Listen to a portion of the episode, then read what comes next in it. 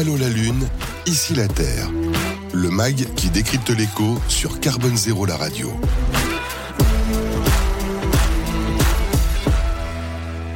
Alors la question qui dérange, c'est ce que je disais, on parle de data center et on peut se poser la question de savoir si un data center peut vraiment être écologique. Hein. Le sujet revient souvent et on va en parler avec vous, Béranger euh, Cadoré, qui est donc fondateur de Stratosphère. Vous allez nous en dire plus dans un instant sur ce que vous êtes en train de mettre en place. Hein. Ce que je disais, c'est data center vraiment à, taille humaine.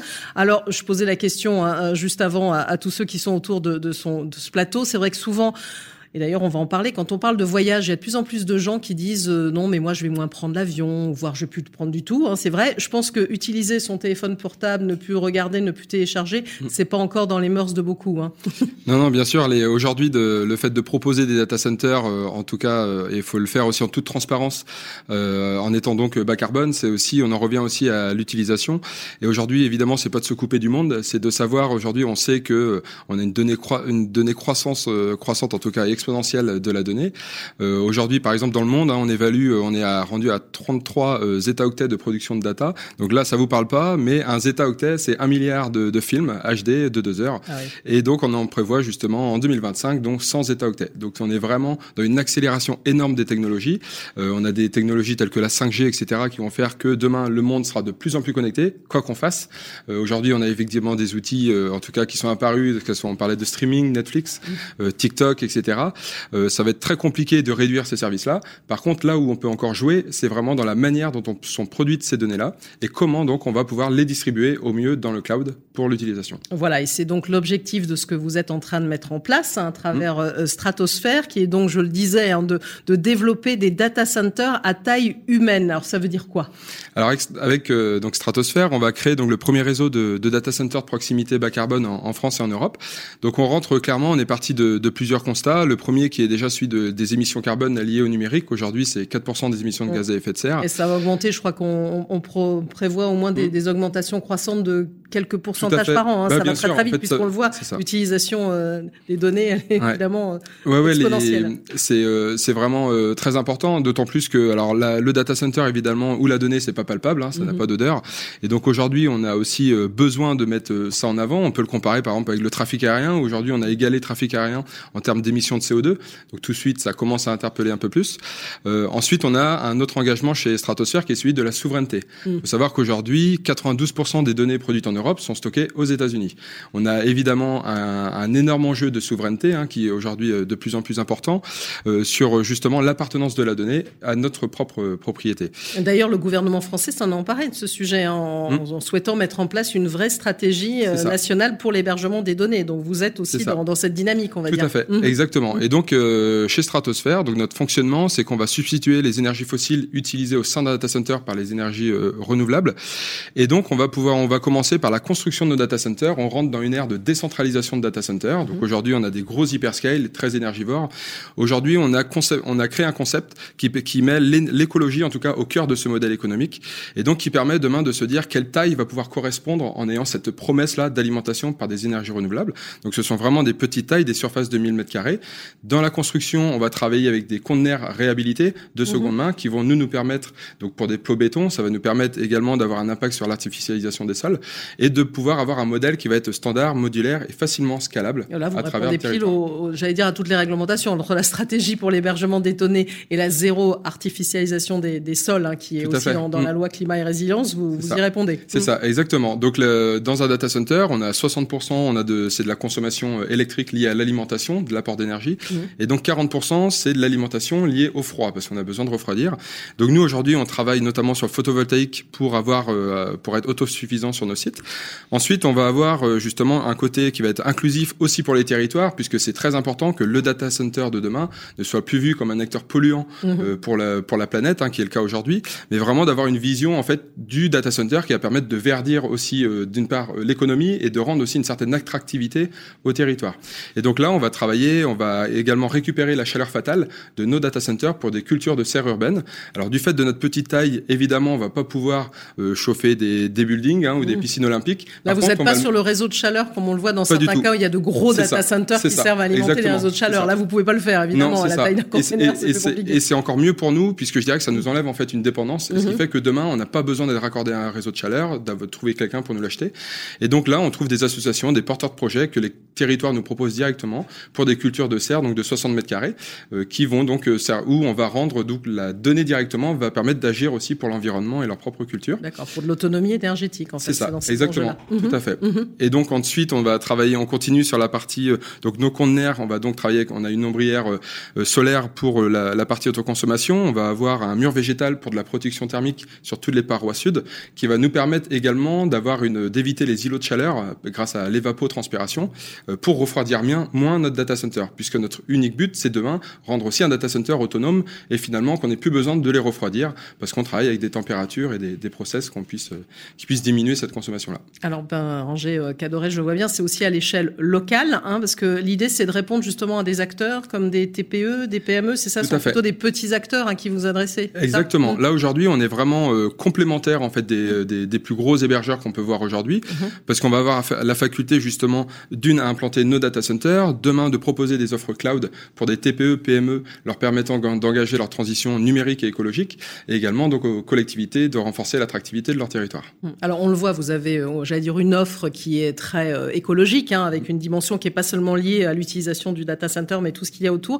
Est-ce que euh, vous proposez aussi un peu de sensibiliser à, ces questions-là? Hum. Finalement, je posais aussi la question en introduction. On n'est pas toujours informé concrètement sur ce qu'on consomme. Et la question était bien posée en introduction, puisque par rapport à nous, on va utiliser aussi des, des outils de mesure justement pour rendre, parce qu'on a besoin de démocratiser, d'évangéliser et aussi d'impacter les, les, entreprises et de leur dire attention à la manière dont vous consommez. Donc là, on rentre dans la sobriété euh, numérique qui aujourd'hui n'est pas de se dire, euh, comme vous disiez tout à l'heure, euh, bah, je vais prendre une offre à 10 gigas et utiliser par exemple que 1 giga à peine. Donc ça, c'est la sobriété numérique, c'est de mieux les orienter vers nos offres pour qu'ils utilisent uniquement ce dont ils ont besoin. Et donc ça, c'est l'accompagnement que nous on met en place pour nos clients. Et donc ensuite, on va aussi les aider à faire en sorte que l'outil Stratosphère euh, leur serve en fait de levier, qui soit levier économique, levier business, marketing pour certains, et qu'on puisse les estampiller autour d'une communauté avec des ambassadeurs justement grandissants, qui fait qu'aujourd'hui on défend tous ensemble une démarche avec des valeurs qui sont très importantes et pour permettre justement de croître aussi rapidement. Alors j'allais vous dire, vous êtes quand même sur un marché qui est sacrément concurrentiel, hein, qui va ne cesser de se développer avec les plus grands noms qu'on va pas citer ici. Mhm. voilà, quelle place vous pouvez trouver? Est-ce que vous ne faites pas aussi une offre qui va être peut-être plus cher que les autres et moins attractive hein, C'est la question qu'on peut poser, même si c'est hmm. écologique derrière. Ouais, tout à fait. Les, les prix euh, en termes d'attractivité, euh, c'est vrai qu'aujourd'hui, en fait, on s'est rendu compte de par des, des études de marché qu'évidemment, on ne pourrait pas s'aligner au niveau des tarifs. Par contre, la proposition de valeur qu'on peut, qu'on va mettre en place va nous permettre d'avoir des prix en tout cas plus conséquents. Hmm. Mais aujourd'hui, sur la point de vue en tout cas de la donnée, euh, quand on défend de, de l'écologie et qu'on n'est pas dans du greenwashing, parce qu'aujourd'hui c'est encore 95% de greenwashing, et qu'on montre concrètement comment existent les choses, les, les gens, en tout cas, les sociétés, les entreprises, sont prêts à passer le cap et à payer plus cher lorsqu'ils savent déjà pourquoi ils payent et dans, et dans quel cas euh, ils le font. Oui, parce que vous voyez, tous les grands acteurs du secteur hein, nous promettent du zéro carbone pour 2030, du carbone négatif même. On est, on est carrément en dessous du net zéro, donc on est vraiment sur une grosse communication sur ce sujet-là. Mm. oui, oui, bah oui, c'est le exactement. C'est encore une fois, c'est nous aussi, on a sur la partie éthique et transparence, on travaille sur le bilan carbone de nos sites, de nos sites évidemment, sur aussi euh, l'ACV qui est très important, l'analyse de cycle de vie de tous les matériaux utilisés. Donc ça va dépôt béton, euh, quelle entreprise, quel fournisseur on a choisi, euh, que ce soit pour les conteneurs, etc., pour nos fournisseurs. Et ça, en toute transparence, on le diffuse sur notre site internet. Vous le trouverez ça sur euh, très peu de sites de data center et encore moins du cloud. Et déjà, juste de se poser la question lorsqu'on est chez d'autres providers, fournisseurs, de se demander juste où sont stockées nos données, vous aurez déjà aucun retour. Donc déjà, ça s'arrête là. Avant d'aller plus loin, de savoir quelle est l'empreinte numérique, vous pouvez déjà vous, vous arrêter bien avant. Et, et donc nous, c'est pour ça que évidemment, on arrive sur un marché où la proposition de valeur est telle qu'on arrive à avoir une, une, quand une énorme euh, attractivité autour de ça. Et ce qui fait qu'aujourd'hui, eh ben, on arrive en fait à, on va réussir à faire notre place sur le marché, euh, justement sur les petits data centers écologiques souverains. Exactement, c'est ce que vous disiez. Alors je vais peut-être justement poser une question un peu pernicieuse euh, en regardant ça de l'extérieur. Si on met plusieurs petits data centers, c'est pas plus polluant qu'un seul gros data center? Alors justement, on a eu, euh, et c'est une question très très légitime. Euh, nous, notre positionnement, c'est que non, puisque en fait sur la dimension de nos data centers, nous permettent de tenir toutes ces promesses-là à l'utilisation. Si on grossit la dimension de data center, derrière, on pourra absolument rien faire, comme c'est le cas d'ailleurs actuellement pour les plus gros. Et donc aujourd'hui, de par des petites tailles, on sait qu'on va maîtriser de bout en bout la conception sur la partie euh, bas, carbone. Alors que si on grossit la taille, justement, et eh ben là, on va se retrouver sur des dérives où on pourra jamais tenir nos promesses. Et, alors, donc, euh, est-ce que, est que vous êtes assez unique dans, votre genre à proposer ce type d'offre? Alors, les, mmh. sur ce type d'offre sur ce data center, euh, oui, puisque mmh. ben, j'en suis le fondateur. Ça fait cinq ans que je travaille, donc on a eu, on, a déposé beaucoup, un peu ce qu'il y a autour. Énormément. Et donc, du coup, on a des modèles qui sont très différents. Mmh. On a aujourd'hui, c'est ce qu'on appelle le monde du edge data center. Donc, c'est vraiment du cloud de proximité. Euh, on va avoir euh, donc le monde du data center, il est très petit, on se connaît absolument tous. Euh, donc on va avoir un ou deux concurrents qui sont sur des, qui sont vraiment sur, par contre, sur du cloud qui est très différent, que ce soit par exemple des, chaudières pour chauffer des bâtiments. on va en retrouver d'autres qui sont font partie des parties intégrantes de bâtiments. Où nous là, on a été fait aujourd'hui pour les territoires en fait. On a mmh. créé le, bah, d'ailleurs le premier data center sur un territoire plutôt rural. Et aujourd'hui, on est là aussi. Donc là, c'est dans le Morbihan, c'est ça le premier, c'est ça? Exactement. Et donc là, on travaille sur notre donc notre second site, euh, qui sera également euh, dans le Morbihan, puisque c'est important aussi de proposer à nos clients du, du backup, des plans de reprise. Il n'y avait pas un qui était prévu à Angers aussi? Si, alors celui-là également, il est en étude pour l'année prochaine, exactement. Mhm, mhm. Et le et donc à chaque fois, en fait, on se retrouve sur euh, vraiment sur des territoires. Par exemple, le Pontivy, ils ont eu des soucis de, de fracture numérique. Mhm. Et donc là, le data center va pouvoir, grâce à, à, à l'apport en fait également en fibre, va pouvoir permettre de certains tremplins à des entreprises locales et donc vraiment de faire un, un vivier économique sur le territoire. Et alors pour développer tout ça, je crois que vous en êtes à deuxième levée de fonds, je ne me trompe pas, c'est ça C'est ça. On travaille là sur notre deuxième levée de fonds. On a, on en a terminé une première euh, en début d'année, euh, donc une partie euh, en faisant donc une première levée d'un million d'euros, puisque c'est aussi des projets qui sont très capexivores. Bien sûr. Euh, donc là, on a terminé avec une bonne part aussi de crowdfunding, puisqu'on s'est dit qu'on avait une, on a une belle communauté autour de nous qui qui défend aussi nos, nos valeurs. avec peut-être engager des collectivités aussi dans cette démarche-là. C'est ça. À travers ce crowdfunding, c'est vraiment les collectivités. D'accord. Il y a des collectivités, il y a des particuliers, il y a des mhm. professionnels, il y a vraiment euh, de tout. Et, finalement, en l'espace de deux mois, on a plus qu'or une première enveloppe de 450 000 euros avec 90 investisseurs. Et ça a vraiment euh, permis en fait de nous aider, euh, encore une fois, de nous aider la communauté et aussi au centre, au cœur et l'humain, hein, au cœur de notre de, de, de stratosphère. Et donc, c'est très important pour nous de partager tout ça. Alors pour reboucler la boucle, la question, un data center peut-il vraiment être écologique? Vous allez me dire oui Oui, tout à fait. Et le vôtre? Au, sens de stratosphère. au sens de stratosphère. Merci beaucoup à vous euh, Béranger Cadoré, donc le fondateur de Stratosphère, d'avoir répondu à cette séquence. Hein. la question qui dérange Allô la Lune, ici la Terre.